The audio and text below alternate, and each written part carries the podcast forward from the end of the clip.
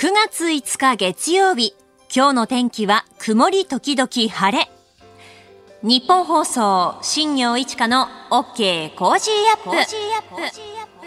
朝6時を過ぎました。おはようございます。ニッポン放送アナウンサーの新行市佳です。おはようございます。ニッポン放送の箱崎みどりですあなたと一緒にニュースを考える OK Cozy Up。この後8時までの生放送です。あの、今週1週間は飯田コージーアナウンサー、夏休みでして代わって私、新業と今朝は箱崎みどりアナウンサーと一緒にお届けしていきます。はい、よろしくお願いします。あの、箱崎さんとは、うん1か月ぶりぐらいのタッグですね。そうだね。ね。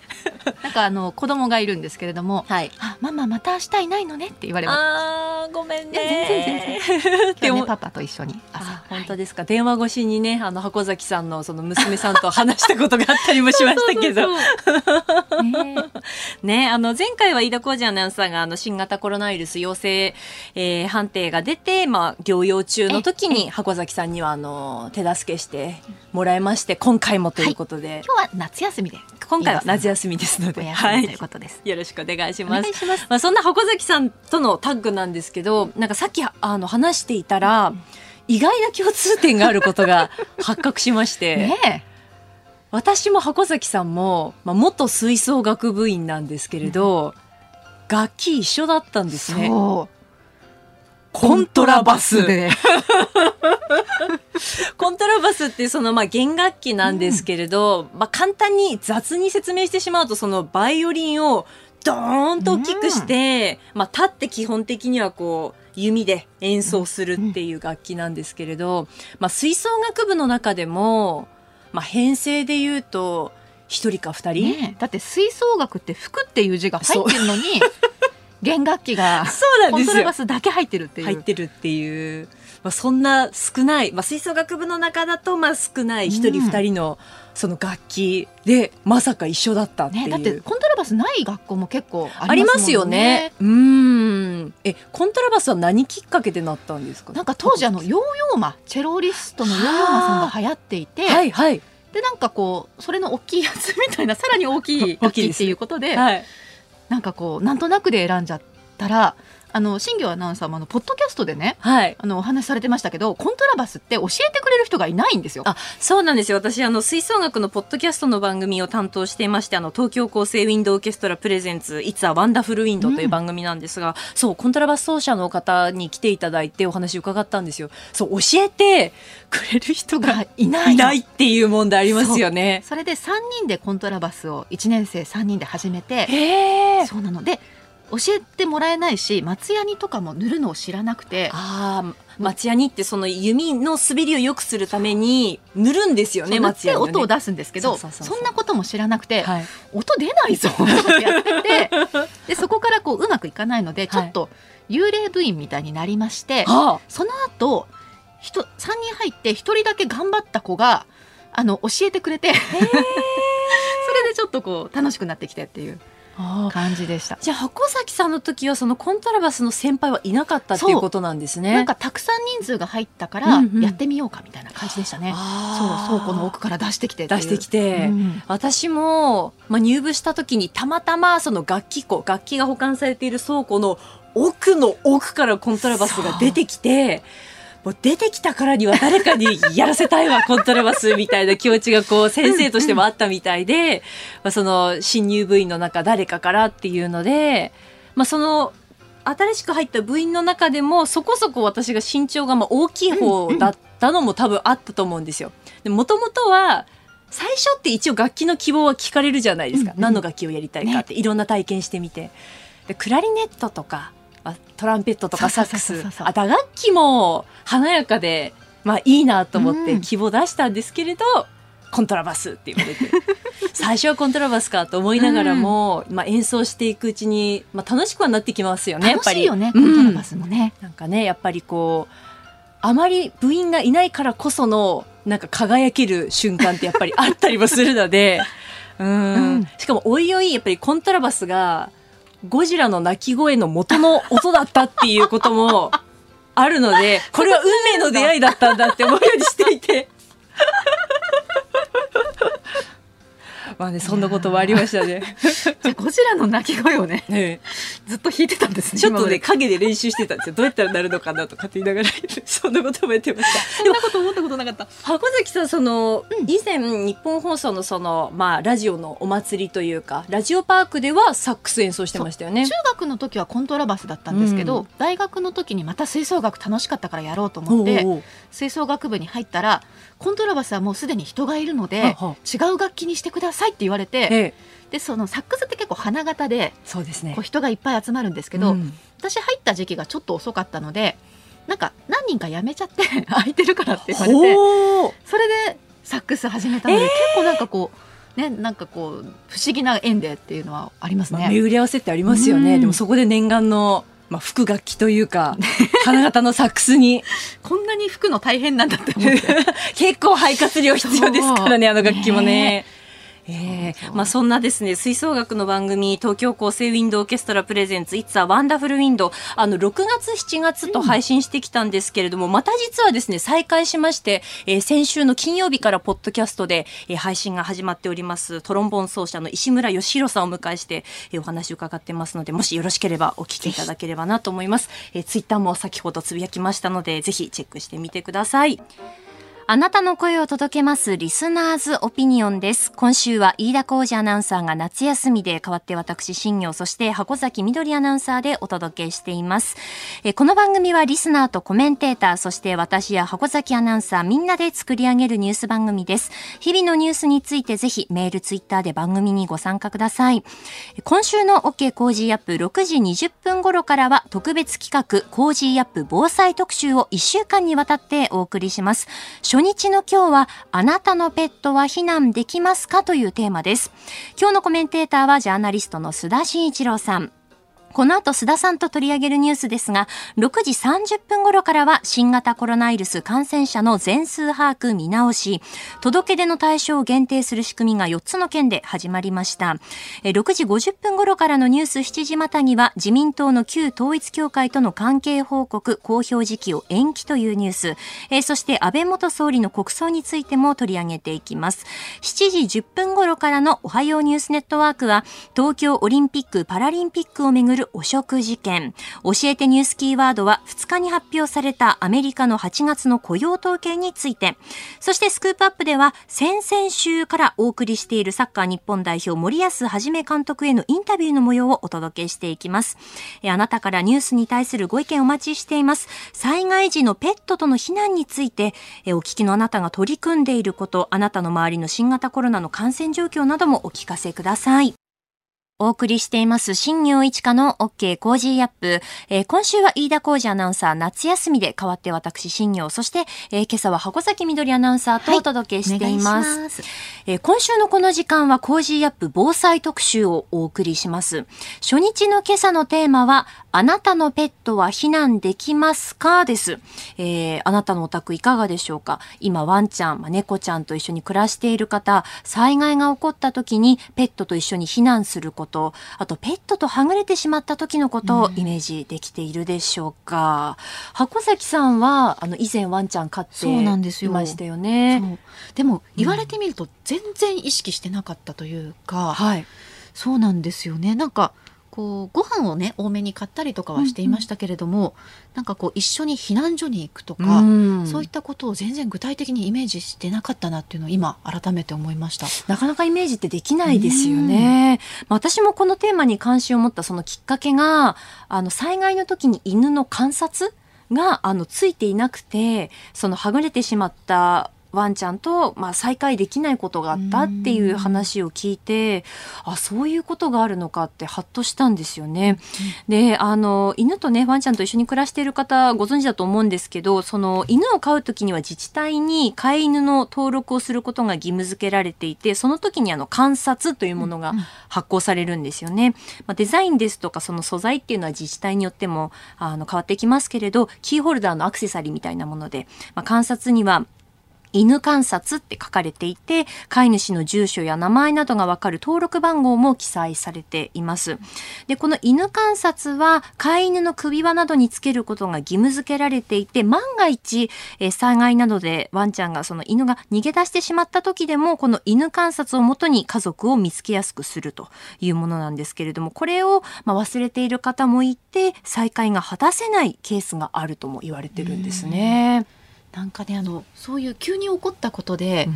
会えなくなっちゃうっていうのは本当にね辛いですよね。怖いですよね。うん、怖いですね。まあ東日本大震災ではその飼い主とはぐれたペットが放浪状態になったりですとか、まあ仕方なく離れ離れになってしまうというケースがあったり、うん、まあ様々なケースで飼い主と再会できないということがありました。で現在環境省ではそのような事態も踏まえて飼い主の安全をまずは確保して安全が確認できたら原則的にペットと一緒に避難する同行避難をガイドラインにしているんですが、まあ、どんな事態になるかわからない災害時には飼い犬とはぐれてしまうケースもやっぱり十分に考えられますよね。まあ、観察も装着すること、これ忘れないでおきたいですよね。あとその犬以外の動物の場合でも飼い主のことがわかるように首輪にあの迷子札をつけること、まあ、対応しておくといいんじゃないかという呼びかけも行われています。で2022年6月からは犬や猫のブリーダーやペットショップなどで登録情報などを書き込んだマイクロチップの装着を義務付ける改正動物愛護管理法が施行されました。マイクロチップがあれば犬観察の代わりにもなるんですが、まあ、一般の飼い主については努力義務となっています。で、まあ、犬の場合は観察札とともに、あの、狂犬病予防注射済み表というものもありますよね。で、これも、あの、その狂犬病の予防接種を受けた証明になるんですが、こちらも、えー、首輪などへの装着が義務付けられています。この2つが装着されていない場合は、避難所によっては受け入れが困難になる、えー、そんなケースもありますので、こちらも忘れずに装着しておきたいですよね。で、えー、まあ、ペットと一緒に避難するっていうことをこう考えるってなった時に、まあ、いろんな準備をしておく必要ありますよね。まあ、近くの避難所に、まあ、ペットをそもそもこう連れていくことができるのかとか、あとはその避難所のペットの受け入れに関しては、まあ、調べてみると、まあ、犬や猫、うさぎやハムスター、ですとかその小動物が基本になってるんですが、避難所によってはその受け入れられるペットの種類というのも異なっているんですよね。なのでそのあたりも含めて事前に自分の住んでいる場所の周りの避難所、まあ、どういう受け入れ体制になっているのかというのも調べておくこと大切なのかなと思いました。そして避難所まで一緒に避難できるか。ねうんしかも災害が起こった状況でってことですもんね。そうですね。もしかしたら何かが倒れているかもしれないってなった時に一緒にまあ避難する、まあどういう避難が必要なのかっていうことですよね。まあ災害時にはその飼い主に必要な防災グッズもあれば、まあペットに必要な防災グッズもありますよね。それを持って移動しながらペットもまあ一緒に避難するってなると。まあなかなかスムーズに避難するっていうのは難しいかなと思います。なので、まあ、避難所までどういう道を通って一緒に避難するのかっていうのも、一度それも災害の備えとして練習しておくっていうのもいいかもしれないですよね。うん、え災害時にペットの命を守ることができるのか今一度ペットの避難についても考えてみるといいかもしれません。え Cozy Up 防災特集。明日は防災アドバイザーの高荷智也さんに防災食や日々変化する防災対策についてお話を伺います。あなたの声を届けますリスナーズオピニオンです。早速メールいただいてますね。ありがとうございます。ますえー、杉並区にお住まいの57歳のんびり屋さんからいただきました。えー、ほぼ一月ぶりの新業箱崎コンビ復活ですね。えー、そして前回のコンビの時と同じ須田さんも加わって、ね、最強のスペシャルコンビ完成ですと。えー、3人の掛け合いがテンポよく番組内容がスーッと入ってくるので、今回も楽しみにしていますといただきました。ありがとうございます。ありがとうございます。私あの後アンナミラーズ行ってきたんですよ。行ってきました。あの時のオープニングがアンナミラーズに私行ってきましたって話だったんですよね。浜崎さん行きました？そう、8月いっぱいだったので、もう閉店してしまいましたけれども、うんうん、8月の平日の午後に行って、40人待ちで1時間半ぐらい。やっぱり品川の別のお店をこうくるくるしてしました？私みたいに飲食店に入るために飲食店をはしごするっていうでもねなんかあの印象的だったのが、はい、やっぱり懐かしいと思っている方が多いみたいで、うんうん、私の父とか母とか世代の50代60代ぐらいとかそのこうなんて言うんでしょうアンナ・ミラーズの制服から想像されるよりもこうちょっと年代が上の方がね多い印象でした。いや白崎さん何食べました？私はね何食べたっけな？あのそう話に出たからパンケーキを食べて、はい、もうね美味しかったです。ふわふわだし。ですよね。あのソースもねクリームもたっぷりで。たっぷりかけて。そう。これがアメリカと思いながら。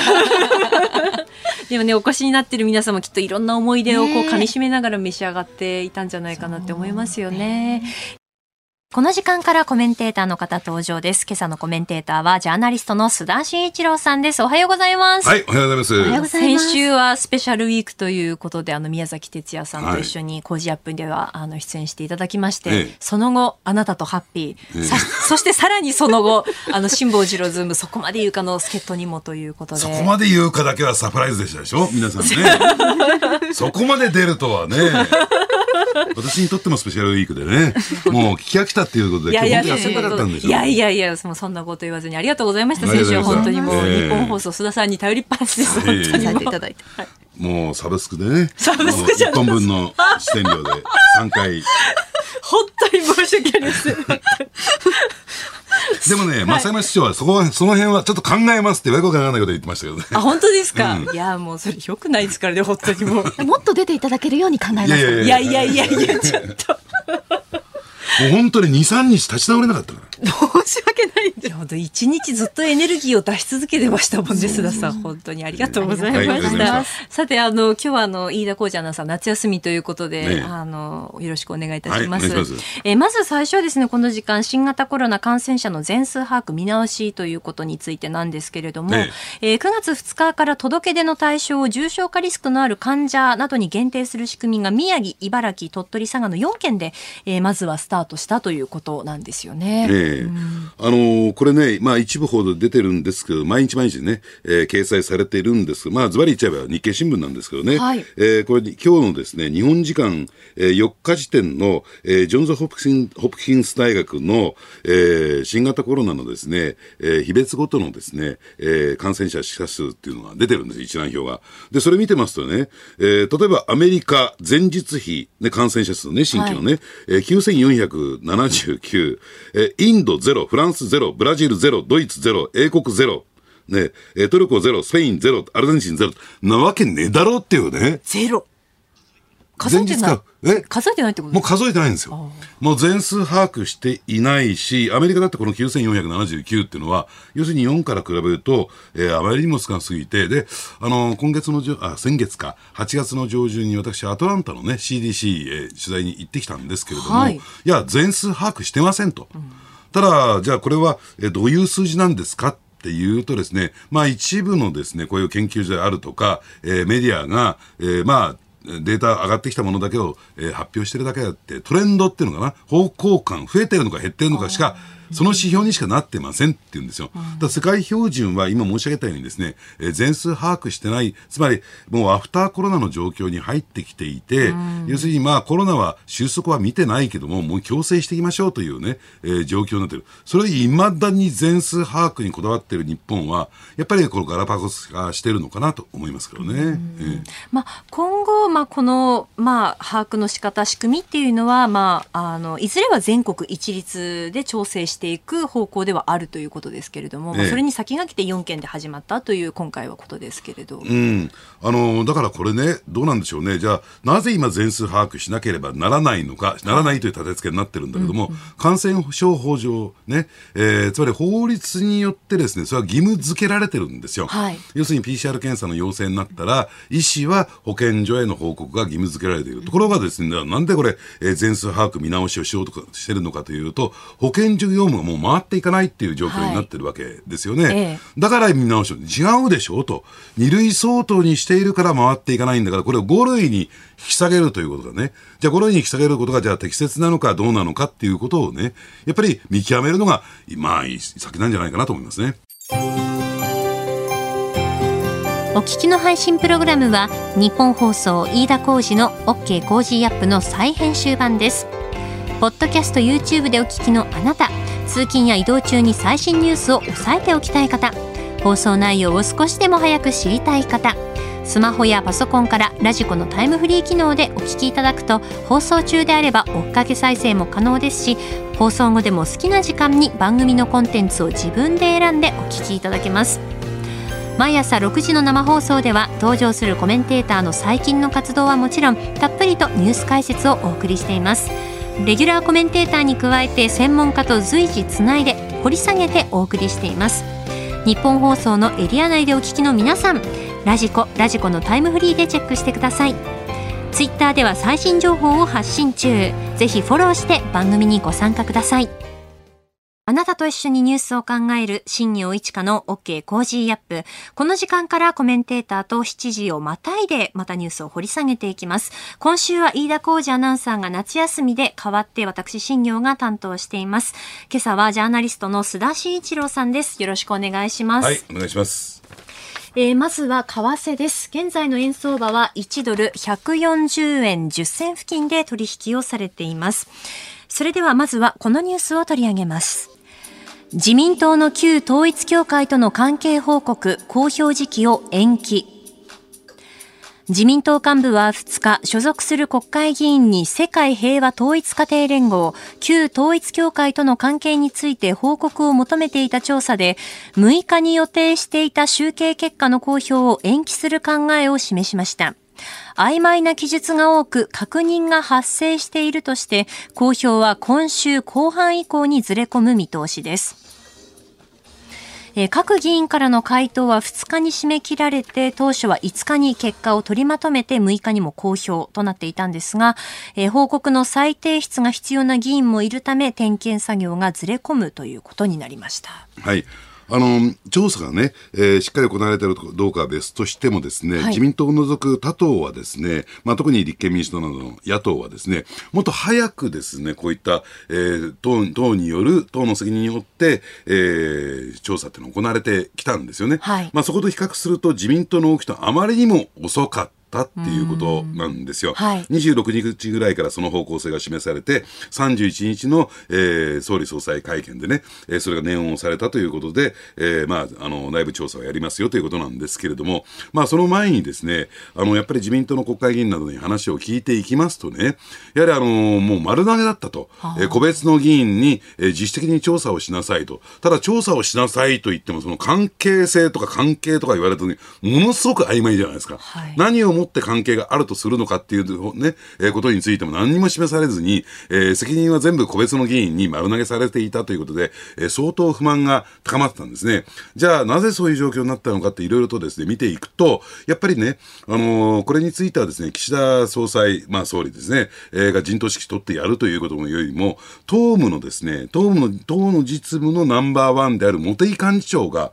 本来であるならば、その責任を負う形でね、えー、きちんとこういう対応を決めて、で、その方向性を示して、えー、それをね、えー、実際に行っていくということをやるべきだったんだけども、どうなんでしょうね、その、えー、茂木幹事長が、えー、まあ、責任を個別の議員に丸投げしてしまったというね、うえー、状況が見えてくるわけなんですよ。はい。だからそういった意味で言うと、まず茂木幹事長の判断ミスでありね、その後、世論の反発が起こってきたために、えー、慌てて、じゃやりますよ、みたいな、えー、状況になってきた。で、それがね、すごく拙速だった。で、加えて基準も曖昧だっていうことを考えてみるとね、まあ、あの、えー、そのダメージコントロールと言ったらいいのかな。問題が起こった後の自民党のダメージコントロールは、まあ、0点に近いんじゃないかなと思いますね。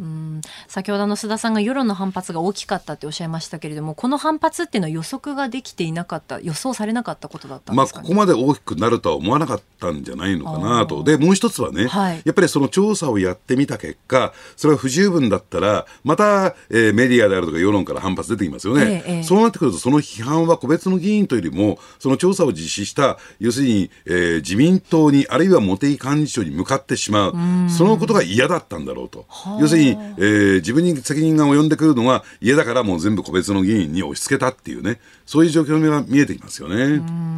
これ、まああのその報告の時期としてはこうずれ込んでいくっていうことになってますけれなってますけれども、その後っていうのはどういった対応をしていくんでしょうか？あのですから、えー、実態を明らかにして、はい、そしてですね、まああのもう一つね、31日の、えー、総理総裁会見では関係を断つと言ってるんですよね。うんはい、そうですだから、えー、これまでは過去はこういう関係がありました。えー、それについては立っていきますということを、えー、まあ個別の議員から確約を取るというね、うん、作業になってくるのかなと思いますよね。再発防止策みたいなものも作られていくんでしょうか？まあそうでしょうね。あの、えー、まあ言ってみればですね、最終的にはその再発防止策と言ってるんですかね、はい、実態は明らかにして、うん、責任の取材を明確にして責任を負い、そして再発防止策。じゃあ党としてはもう関係を断つっていうことだから、じゃあそれに違反した議員に対してはどういうペナルティが課せられるのかというところまでいけば、私は十分なのかなと思いますけどね。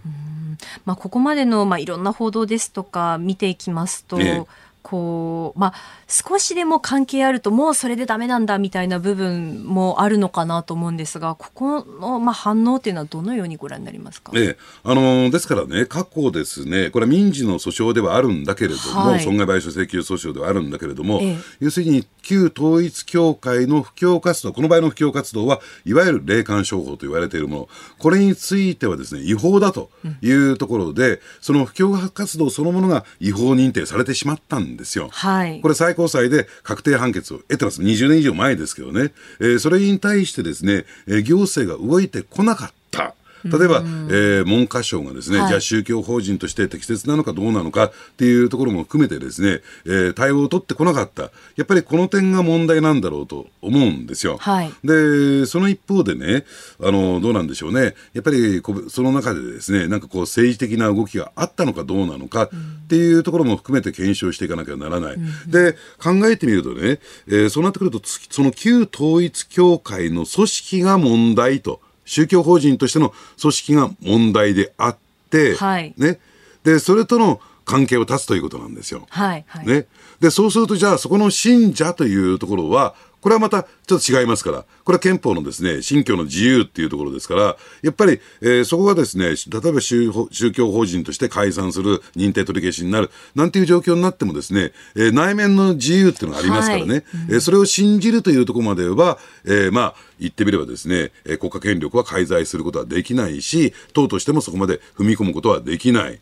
ね、そこの線引きだと思いますよ。要するに組織としての、えー、関係を断つということと、信者の方々と関係を断つということはまた違う次元だというふうに考えてもらっていいと思いますね。そこがごっちゃになっているような気もするんですが、どうでしょう？まあ、だからその辺をきちんと線引き、えー、する必要はあるし、はい、そんなのは難しい話は、だって今私が5分もかかんないで説明できたところなんだから、かいとも簡単にできるんじゃないですかと思いますけどね。うんまあ、そのあたりのある種まあ基準じゃないですけどそこの中身までまあ説明をしていく必要性っていうのはあるっていうところなんですかね、ええ、ただ、どうなんでしょうね。具体的に言えばね、はい、じゃあその信者の方がねじゃあ秘書として入ってたらどうするんですか、うん。はい、となると、え、そのね、えー、信者である秘書に対してその内面の自由があるからそこには介入できない、うん、だからそれをもってして、はい、えー、解雇もできない。でただその経緯ね入ってくるにあたっての経緯を考えてみると、教団関係してるんですか？どうですか？っていうところもきちんと見ていかなきゃならないっていうことですね。関係してるんであれば、えー、そこは、えー、ね、対応を変える必要はあるかと思いますけどね。その教団が関係してそこからまあ派遣されるような形であると問題だっていうことですよね。そうですね。問題ですね。えー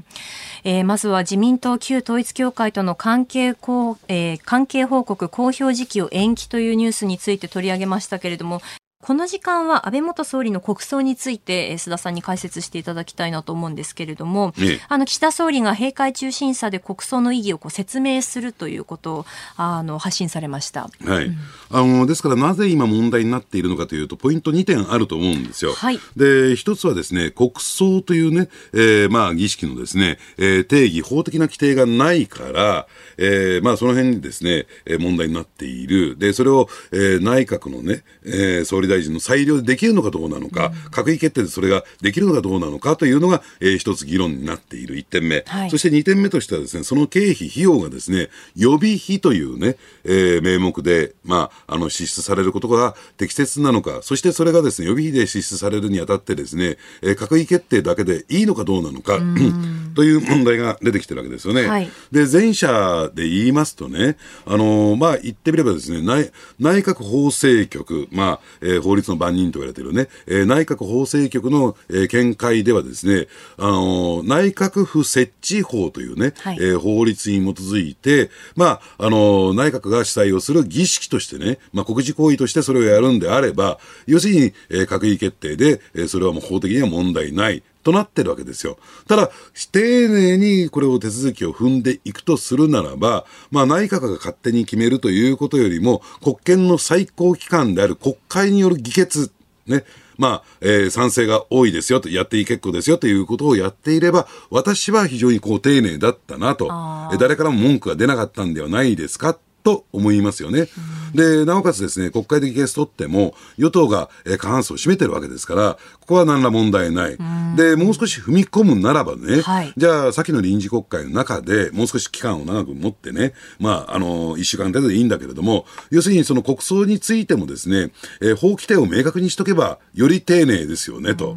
だからそれをやらなかったというのは、やっぱり、えー、どうなんでしょうね。この国葬をやることによって、えー、非常に大きな議論が出てくる、反対論がね、出てくるっていうことがあらかじめ予見できていたならば、予想できていたならばですね、そういった手続きを、えー、していく。で、私は安倍さんっていうことを含めてね、まあ静かな環境の中でやるべきだから、えー、そこまでね、えー、慎重になる必要はないとは思うんだけれども、だから今のままでも全く問題ないと思いますけどね。はい、ただ、えー、まあ静かな環境でやるとするならば、そのぐらいのね、配慮は必要だったんじゃないのかなと。だきちんと国会開いてそれをやるべきだったとは思いますけどね。はい、そして2点目としてはですね、やっぱり予備費が適切なのかどうなのか。で、予備費ってのはですね、主として、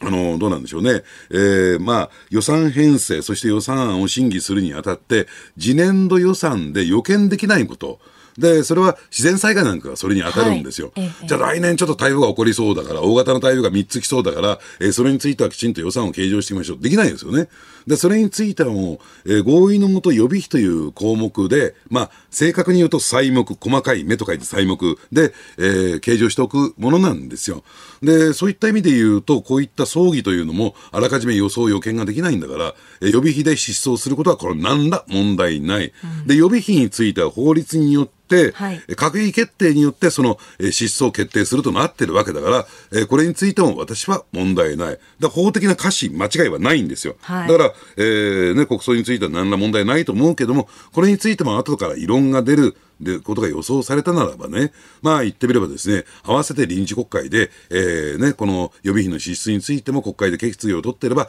より丁寧だったなと。だ完璧にやるべきなのか、はい、まあ、えー、従来のやり方をそのまま、えー、進めていくのか。っていうぐらいの違いでしかないんですよ。だ国葬やることについても何ら問題ないし、はい、予備費を支出することも問題ないと私は思いますね。うん、えー、野党の、まあ、反応になってくるんですけれども、うん、まあ、立憲民主党や日本維新の会は安倍元総理の国葬に関しては出席するかどうかの態度の表明というのは先送りしてまして、えー、国民民主党は出席、共産党は欠席する意向を示しているということですね。ねうん、まああのそれについては押し付けるものではないと言われてますからね、はいうん、その出席、欠席についてはそれぞれの党がおのおの判断すればいいんじゃないかなと思いますね。あの泉代表が記者会見で、まあ、あの国会に対する説明を見極めながら最終的に判断したいと。で、まあ、痛む気持ちは当然あるし、これまでも内閣葬であれば出席してきたと、あの出席の余地も残す。ようなあのことを話しているということですね。うん、うん、まあですから先ほど申し上げたように手続き上の歌詞がないんだから、はい、まあその辺をどう受け止めてあと残るとすれば要するに安倍元総理がえー、国葬に値するのかどうなのかっていう隠れたテーマが問題点があるんですよ。はい、だからおそらく立憲民主党あ共産党は、えー、その辺について強く意識していると思いますし、ねえー、立憲民主党もそのあたりで、ね、世論の見極めっていうねところをやろうとしてるんじゃないかなと思いますよね。つまり、参加した方が得なのか、参加しない方が得なのか、その損得で動こうとしてんじゃないかなと私は思いますからね。はい。おはようニュースネットワーク。今朝のコメンテーターはジャーナリストの須田慎一郎さんです。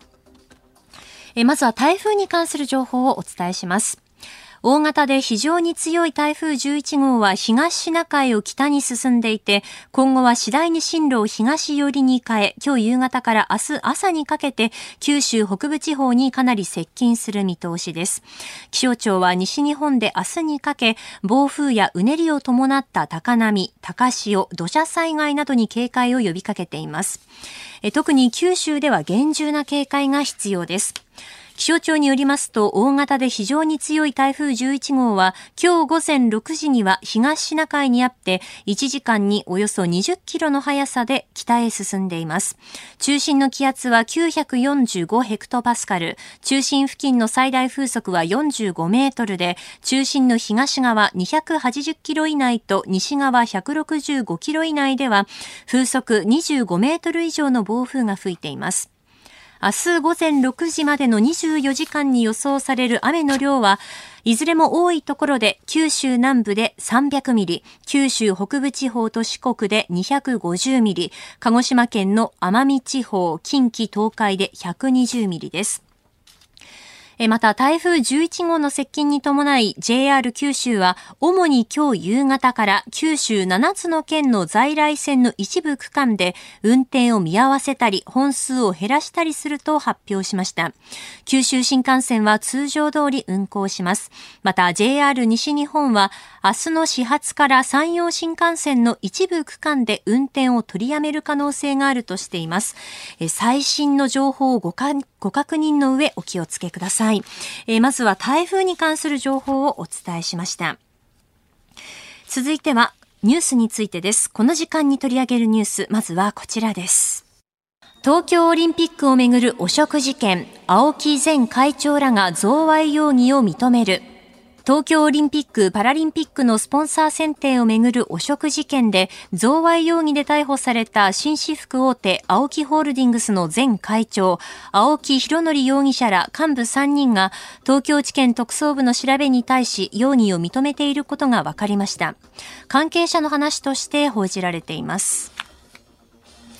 え、改めて、えー、この事件について整理をしていきますと、東京オリンピック・パラリンピック大会組織委員会の高橋治之容疑者が、青木のスポンサー契約などに便宜を図った見返りとして、えー、合計5100万円の賄賂を受領したとする受託収賄容疑で逮捕されました。で、青木側も青木博則容疑者ら幹部3人が贈賄容疑で逮捕されました。今回の報道では、高橋容疑者への資金提供や依頼について、青木側が組織委員会の実力者である高橋さんに期待したなどと、えー、贈賄容疑を認める供述を始めているということですね。はい。あの、今回のね、贈収賄事件で、はい、えー、非常にですね、難しかったのが、あの、難、難点としてがあったのはですね、要は、あの、高橋、まあ、大会組織委員会理事、えー、というのは、みなし公務員ですよ、という立て付けになってるんですけれども、だから贈賄容疑が成立するんですけどね。ただ、その元理事のですね、職務権限、職務の範囲というのがですね、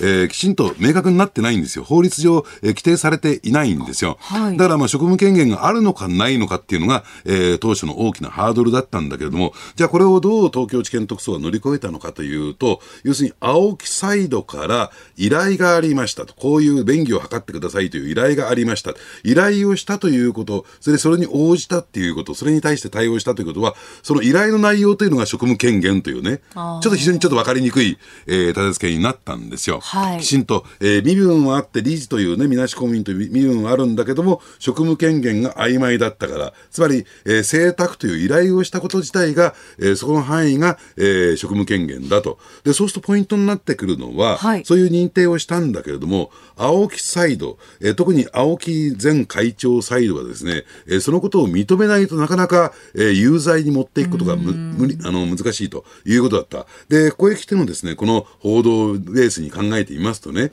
全面自供、いわゆる勘落ちに入ったわけですよ。つまりそういう依頼をしました。っていうことを青木サイドが認めたということで、先ほど一番難しかったポイントっていうところをね、クリアできた。っていうことなんですね。だから今後ですね、えー、この高橋元理事をめぐる問題というのは、次から次へとですね、ドミノ倒しのように広がっていくんだろうなと思いますよね。うん、そしてそ次の焦点になってくるのはどこなのか。はい、じゃあ、果たしてね、えー、こういったスポーツビジネスによって、あるいはスポンサー選定をめぐって、えー、今日も一部報道出てましたよね。えー、大阪の大手広告代理店大光から1400万円受け取っていましたと。はい、えー、朝日新聞一面ですね。はい。はい、も出ていたし、うん、えー、まあいろいろとですね、この手の角川というね、出版社、はい、えー、からもお金を受け取っていたというのが出てきたんだけども、じゃあそれを全部ね、独り占めしたんですか？っていう問題があるんですよ。はい、全部自分の懐に入れてしまったんですか？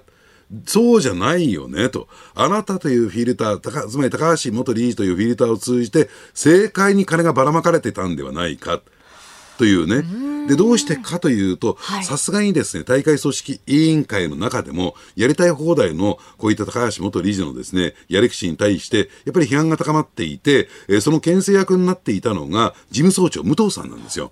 で、元財務省の事務次官にして、日銀副総裁があった、はい、まあ、霞が関では超大物です。この方が事務総長に入って、お目付け役として入っていたわけなんだけども、ここの人がですね、えー、高橋理事と元理事とですね、激しく対立するなんていうね、話も私の耳にも入ってきてるんですけれども、押さえつけようとしたわけですよ。そういう私物化と言ったらいいんですかな？えー、についてですね、はい、じゃあそれを跳ねのけて、こういったやりたい放題ができたのは、要するに、えー、まあ、霞が関の大物元官僚がですね、えー、お目付け役を務められなかったというのは、政治的な影響が何か働いたのか、政治的圧力が加わったのかっていうのは当然考えていかなきゃならない。つまりじゃあ、えー、そういう政治的圧力が加わるにあたって、金が動いてたんでしょうっていうことなんですね。今後、まあ、この問題が政界に波及していくっていう可能性があるっていうことですよね。えー、だから、うん、ただその辺がね、こう非常に、えー、その部分については、はい、えー、実を言うと、まだ報道ベース出てませんよ。えー、えー、高橋元理事は、もう全くね、意図的に意識的に喋ってないんですよ。取り締まりに応じてない。なるほど。供述してないっていう状況。はいだからそれがいつまで持つのかなっていうのがね、私の注目ポイントなんですけどね。うんあの9月1日の、まあ、産経新聞によりますと、ええ、あの青木前会長のその、まあ、供述によると、森本会長に200万円を手渡したというのが出てきていますよね。はい、あのですからね、えー、先ほど申し上げたように、青木前会長は勘落ち状態、全面供述に追い込まれました。はい、だからもう知ってることは全部喋っているから、こういった報道が出てくるんだけれども、じゃあそのこととね、じゃあその、えー、森元会長の、えー、職務権限の問題ってまた切り離して考えないといけないから、何かじゃあそこで依頼したんですかと言ったら、えー、がん治療のためにと、ただ金銭の授受が、えー、会長現職時代に行われたけれども、えー、大会組織委員会のね、はい、会長の現職時代に行われたけども、そのことと何かこう請託をした、あるいは職務権限の問題を考えてみるとね、ちょっとまた、まだまだこういうべきハードルが高い、つまり、やっぱりそこにはですね、高橋元理事の、えー、自供っていうことが必要になってくるのかなと私は思いますけどね。うん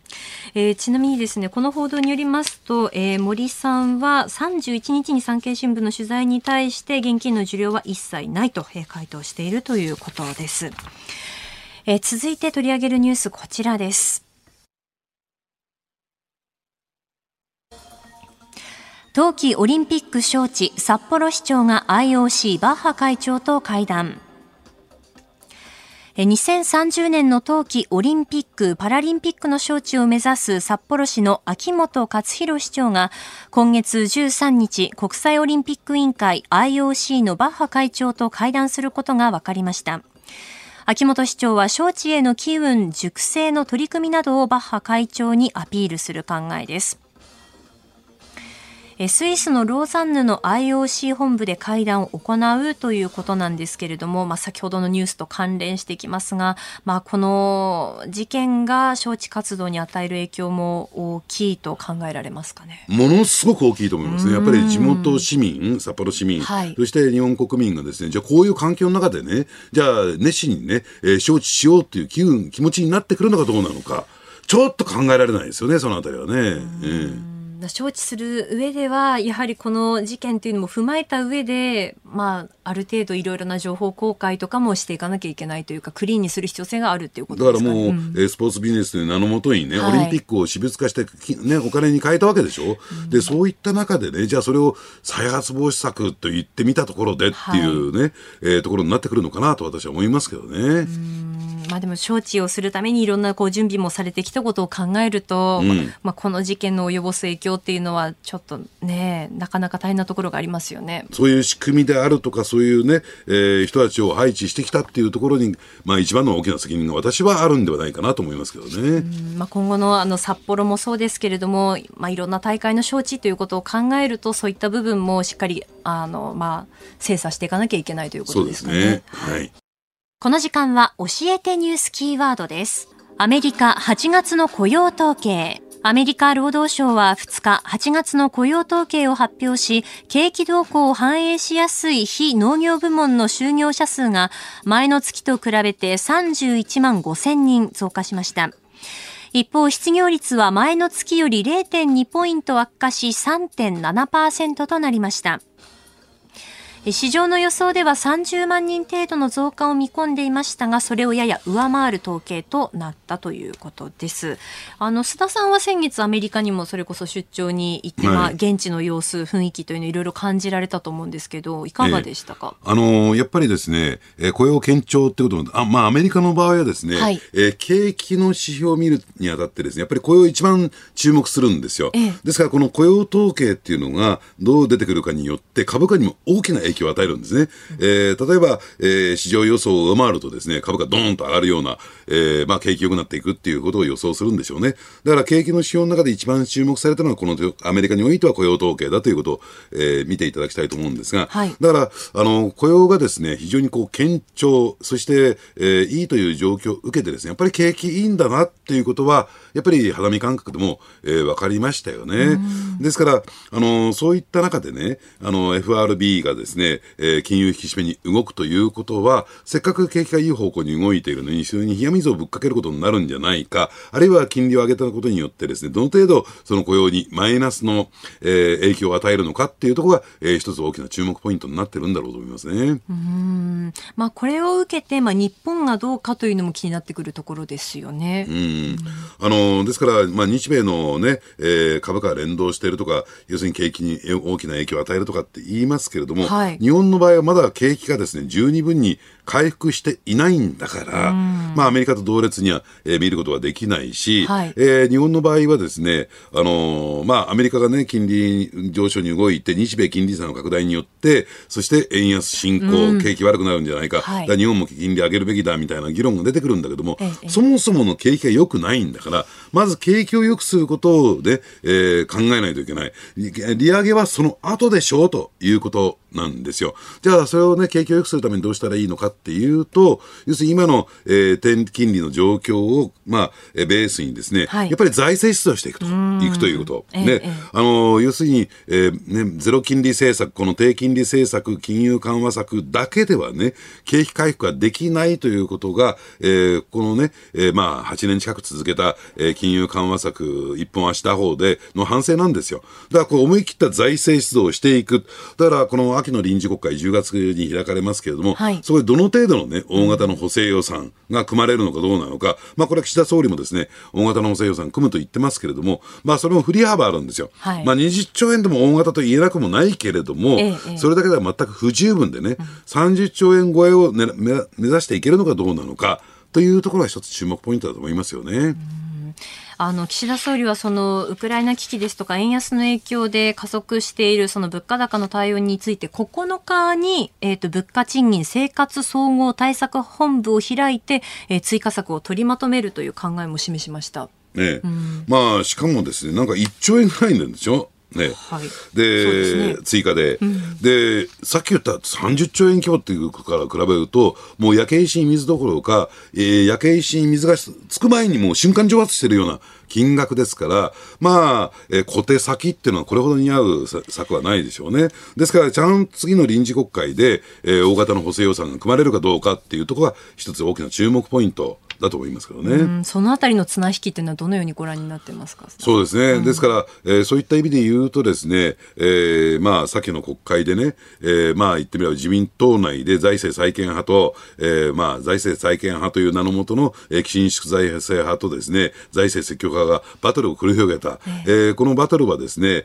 えー、この秋以降に持ち越しになっちゃったんですよ。うん、で、その綱引きの結果がどう出るのか、どちらに軍配が上がるのか。ただ、えー、積極財政派の最大のよりどころというかですね、えー、まあ、そこのですね、まあ、抑えてたのが安倍元首相ですから、はい、やっぱり安倍さんが亡くなられたというのが、どのようなね、マイナスの影響を及ぼすのかっていうのはしっかり見ていきたいなと思いますね。岸田総理はいかがですか？だその辺が曖昧なんですよ。はい、で、よくね、意見を聞いてと言ってますけれども、ええ、そこはね、意見を聞く前に、やっぱりあの、リーダーシップを発揮するということが大事だと。だからビジョンを作ってね、つまり今の金融緩和策だけでは景気改革は無理なんだと。だったら思い切った財政出動していくべきだというね、方向性を打ち出すべきなのに、はい、まあ、後ろからですね、財務省に羽交い締めされているという状況が見え隠れしている。で、それを振りほどけるだけのね、力量というかですね、政治的な覚悟があるのかどうなのか、せっかく黄金の3年間というね、うえー、期間をもらったんですから、はい、ですからその中で、えー、政治のリーダーシップを、えー、岸田総理が発揮できるかどうかというところに、